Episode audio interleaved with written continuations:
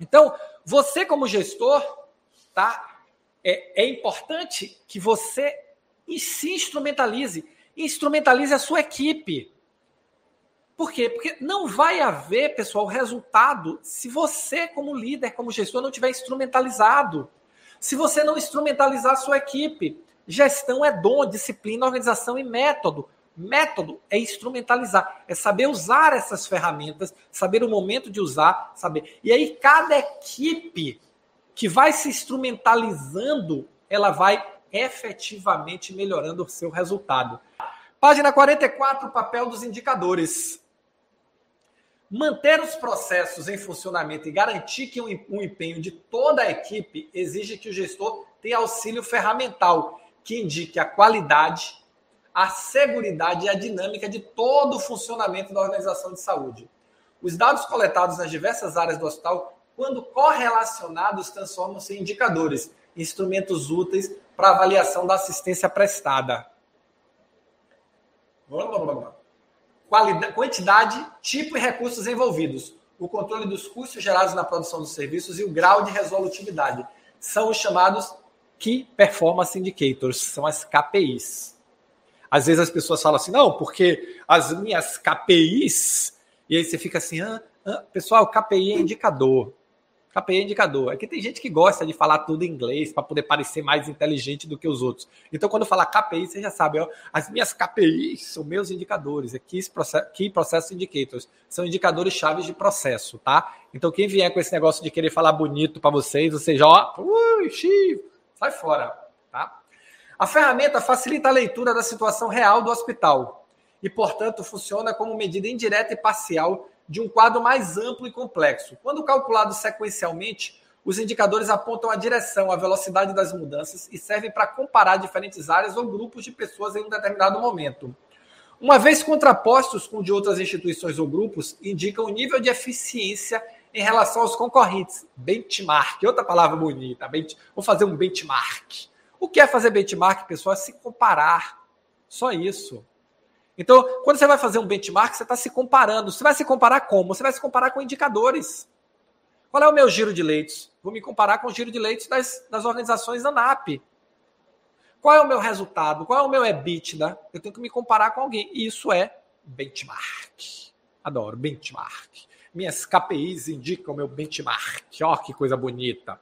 Frescura pura. É indicador é comparação. O que importa, galera, é resultado. O que importa é você focar e garantir que a sua equipe está preparada, está instrumentalizada e que nós temos que desenvolver cada vez mais as pessoas para entregar o resultado, tá? De preferência, eu não gosto muito de free free não, tá? Meu negócio é pau na máquina, vamos, vamos fazer resultado. E aí, construção.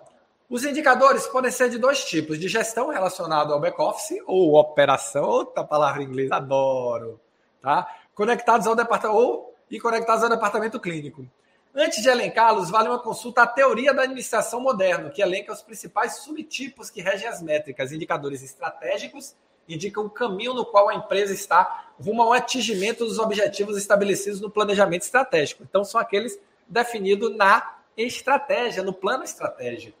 Indicadores de qualidade remetem à percepção e à satisfação do cliente final em relação ao produto e ao serviço ofertado. Tá? Indicador de qualidade é qualquer indicador qualitativo que mede a qualidade do que está sendo produzido, seja para um cliente final, para um cliente intermediário, seja um produto, seja um serviço. Indicadores de capacidade é a razão entre a produção por um período determinado de tempo, indicando a competitividade da organização. O que é o indicador de capacidade? É a sua capacidade de produzir determinado resultado. O que é eficiência? Tá? Eficiência é justamente você aumentar sua capacidade sem aumentar seu esforço. Então, quando nós falamos em eficiência, eu estou falando em quê? Mais resultado com menos esforço. E como é que se gera mais resultado com menos esforço? Com métodos melhores, com a capacitação melhor, com mais treinamento da equipe. Na indústria, tá? Na indústria não, não saúde, você melhora as máquinas, você melhora os equipamentos. A saúde, ele é um, é uma área que tem baixíssimo poder, baixíssima capacidade de automação. Por quê? A última milha é gente cuidando de gente. E aí eu tenho o quê? Eu tenho efetivamente que trabalhar a qualificação das pessoas. Quanto mais qualificadas as pessoas são, melhores melhor é a produção delas. Quanto mais instrumentalizado o meu grupo de líderes está, melhor é o resultado que eles dão. Quanto mais capaz, no sentido de capacidade técnica, os meus técnicos têm, quanto mais capacidade de trabalho, quanto mais conhecimento dos processos, quanto mais conhecimento das, das regras eles têm, melhor é a produção deles. E indicadores de produtividade representam os esforços e tempos necessários para gerar determinado produto ou serviço. Alguns exemplos. alguns indicadores típicos do setor hospitalar que podem ser considerados pela instituição que for criar seus próprios modelos. Dentre os de operação, podemos destacar a taxa de ocupação, indicador clássico. Todo mundo pergunta qual é a sua taxa de ocupação. Cálculo com a razão entre o número de pacientes dia e o número de leitos dia do hospital dentro de um tempo específico incluindo os extras e excluindo os bloqueados, seja por motivo de infecção necessidade de manutenção.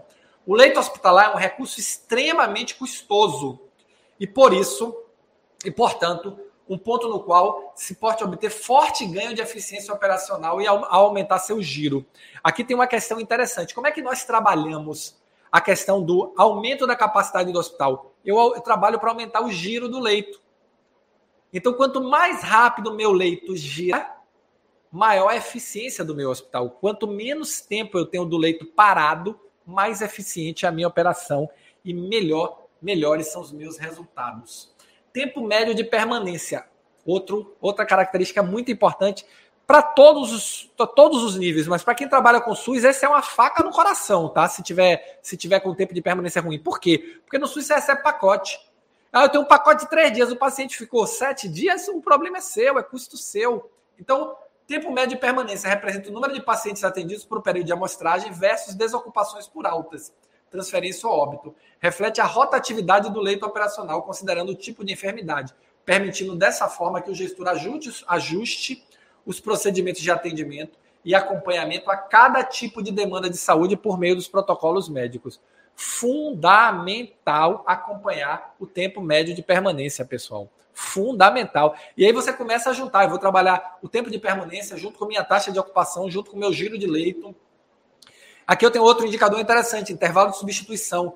Revela o tempo de ociosidade de um leito entre a saída de um paciente e o ingresso de outro. Calcular o intervalo de substituição permite que o hospital avalie como vem sendo administrado o uso de um leito hospitalar ou de uma sala de cirurgia. Quando você trabalha leito hospitalar e centro cirúrgico, esse intervalo de substituição é fundamental. Por quê? Porque é o tempo que um paciente saiu e eu vou fazer a asepsia e eu vou liberar o leito para o próximo paciente. Quanto mais rápido for esse processo, mais eficiente você é. Principalmente no leito, ele é muito importante. No centro cirúrgico, ele é fundamental.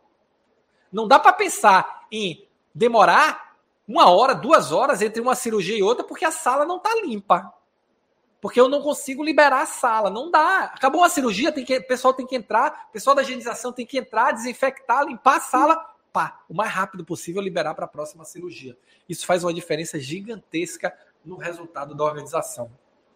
Um outro indicador importante que está aqui é funcionários por leito. Possibilita uma análise das áreas e sub-áreas de diagnóstico, terapia e acompanhamento do quadro clínico diante da disponibilidade de funcionários.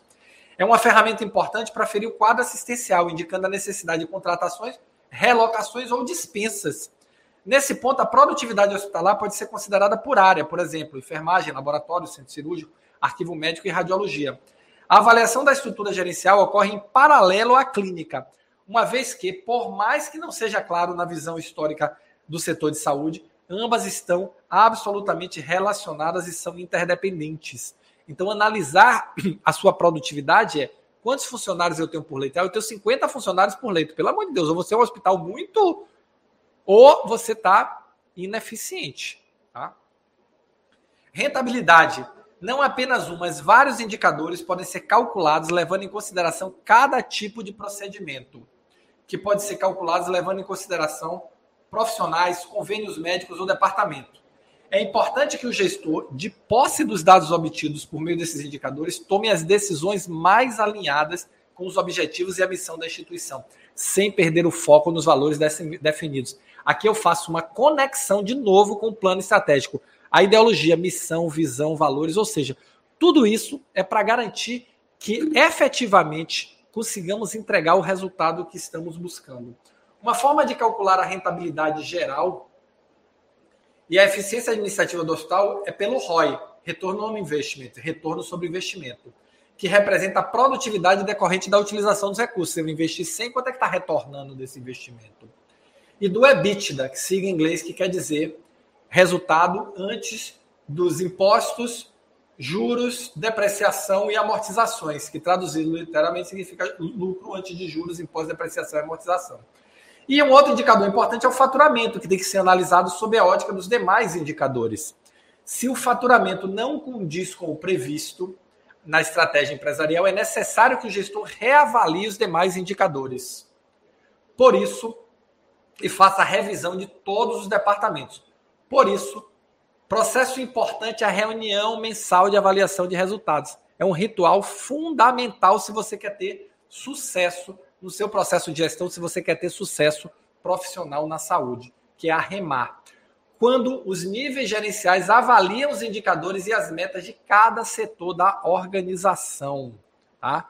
Você gostou desse vídeo? Quer saber mais? assista o vídeo completo no YouTube. Vai lá, aqui embaixo está o endereço www.youtube.com.br. Estou te esperando.